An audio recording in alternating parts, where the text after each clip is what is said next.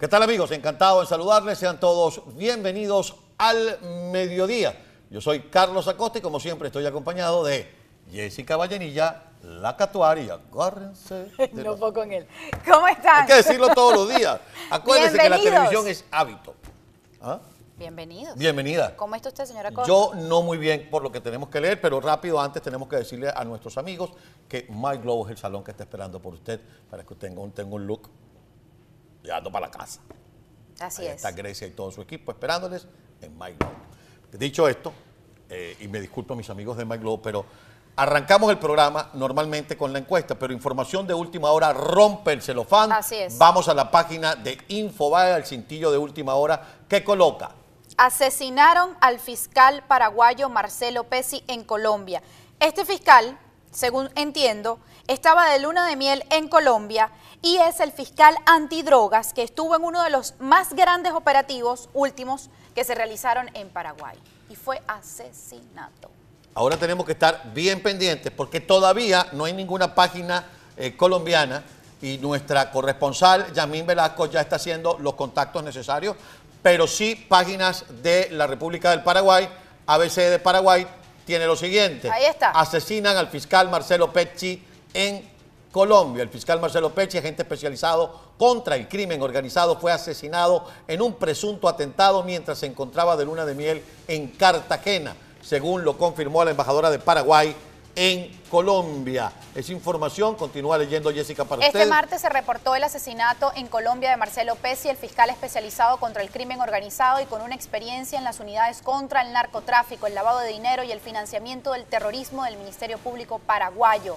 Pesi falleció luego de ser herido de bala en un ataque por parte de personas desconocidas en una playa en la península de Barú, en la ciudad colombiana de Cartagena, donde estaba de luna de miel con su esposa Claudia Aguilera, con quien contrajo matrimonio el pasado 30 de abril. Eso se conoce Ya lo en tiene el tiempo de Bogotá. eso se conoce como sicariato, señora Costa. Así es.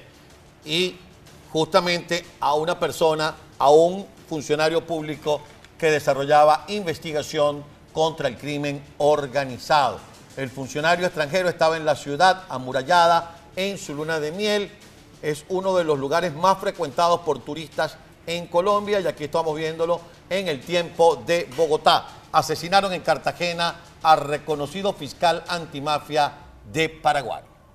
Vamos a esperar entonces el eh, las desarrollo. reacciones, pero la Nación de Paraguay también tiene información. Ah, ahí está, asesinaron al fiscal Mar- Marcelo Pesi en un atentado en Colombia. Es la información que, como les acabo de decir, rompe el celofán. Ahí tienen ustedes una fotografía, un hombre joven, recién casado. Estaba eh, disfrutando de su luna de miel.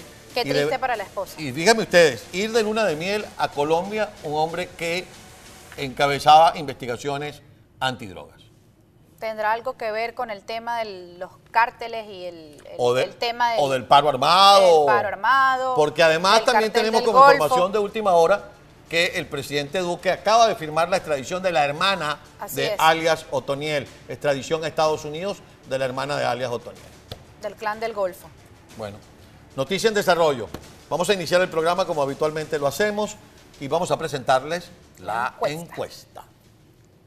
A ver, como ustedes saben, mis queridos amigos, y los que vieron esta mañana, estoy seguro que todos ustedes, el programa de Miguel Ángel Rodríguez y ayer nuestro programa, se inicia, ya debe estar en pleno curso una reunión de los factores de oposición en Panamá.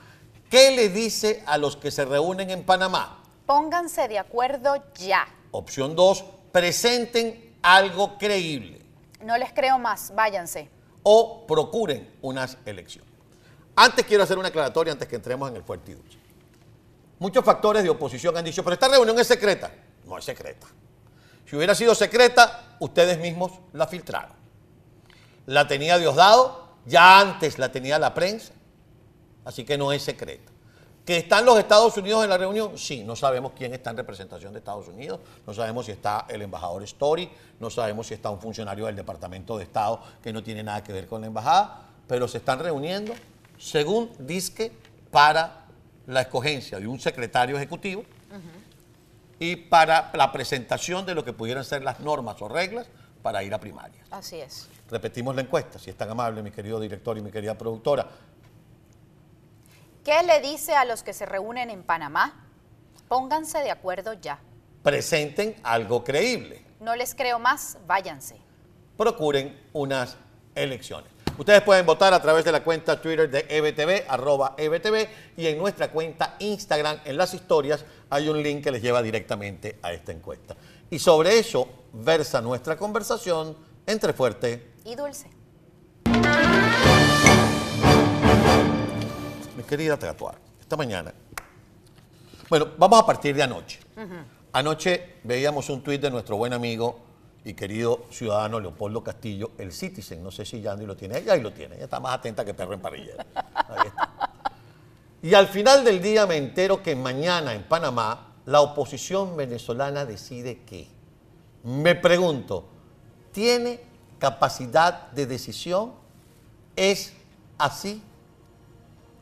Yo creo que esta interrogante de nuestro buen amigo el citizen Leopoldo Castillo es absolutamente atinada con lo que uno viene percibiendo de la población, de la gente e incluso de personalidades.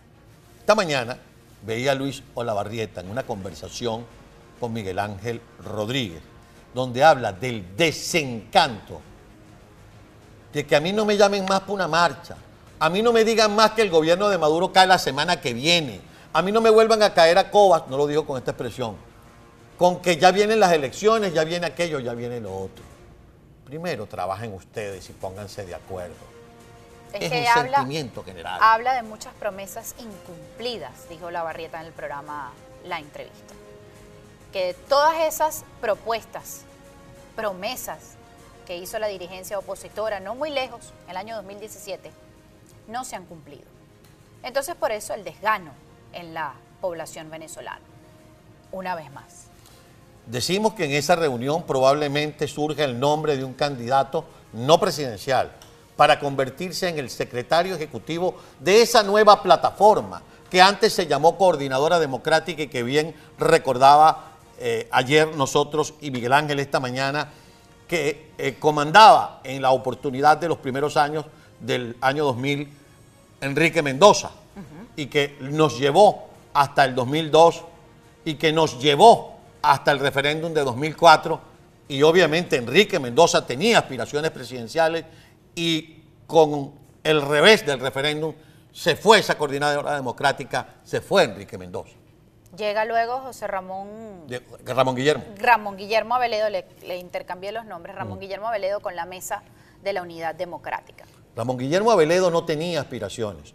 Un hombre que tenía o que tiene esas condiciones de las que hablábamos ayer, operador, negociador, facilitador, conciliador y sobre todo con la, con el- con la cabeza fría y el corazón caliente. Es decir, entusiasmado y emocionado, pero racional y que además tuvo la gran virtud, y hay que hacerle el reconocimiento, de haber sentado a todos esos gatos en el mismo saco y lograr conducir por un tiempo la llamada Mesa de la Unidad Democrática. Y él logra que se hagan esas primarias, esas primeras primarias de la oposición, donde incluso hasta debate hubo en Ciertamente, aquella oportunidad. claro, ciertamente esas fueron las primarias ganadas por Enrique Capriles. Para juicio de muchos, Ramón Guillermo se cuadró con Enrique y eso no le gustó a Leopoldo, como no le gusta nada a Leopoldo que él no encabece. Y por eso Por eso- descabezaron Por eso ha saltado de tantos partidos. Ramón Guillermo Abelé. Ese es una gran, un gran apunte que usted hace. Comenzó el Primero Justicia, no pudo tumbar a los líderes del Primero Justicia, Dividió a Primero Justicia. dividió primero. Se fue a un nuevo tiempo, no pudo descabezar a Manuel Rosales. Y Luego fundó una cosa que se llamaba Redes Populares. Eso duró lo que dura un aire, una brisna de paja en el viento, por ponerme poético. Y luego vino Voluntad Popular, donde nadie le puede roncar. Porque parecía que quien estaba roncando era Juan Guaidó, pero quien estaba gobernando era Leopoldo López. Ahora bien, todavía falta otro secretario ejecutivo de la mesa. Bien lo apuntaba Miguel Ángel Rodríguez esta mañana, el Chuo Torrealba. El Chuo Torrealba fue secretario ejecutivo de la mesa de la unidad y condujo durante la época de la elección de 2015 que llevó a la oposición a ganar la Asamblea Nacional. Porque todavía venían estructurados de esa mesa de la unidad que deja Ramón Guillermo Aveledo. Absolutamente Porque cierto. seguían manejando los mismos estatutos que tenía la mesa de la unidad democrática que se crearon cuando estaba al mando el secretario ejecutivo Ramón Guillermo Aveledo. Y continuaron en esa racha, se pusieron de acuerdo y se logra el triunfo del 2015. Luego de ese 2015, la mesa de la unidad democrática desaparece. Luego de 2015, entonces comienza el famoso pacto del G4. Primer presidente de la Asamblea, Henry Ramos Ayub. Segundo presidente de la Asamblea, eh, Omar Barbosa o Julio Borges. No Eh, recuerdo el eh, orden. Yo tampoco. No, sé. recuerdo el Eh, orden, pero vinieron Omar Barbosa. Julio Borges, y cuando le tocaba a Voluntad Popular, le habría tocado a Freddy Guevara, pero Freddy Guevara estaba perseguido y asilado en la embajada en Chile. Llamaron al jefe de la fracción, Juan Gerardo Guaidó que se convirtió entonces en presidente interino. Ya no hay más mesa de la unidad democrática, ya no hay más coordinadora, ya no hay más plataforma, ahora hay G4. Pérese. Y no le, fa- le falta el Frente Amplio.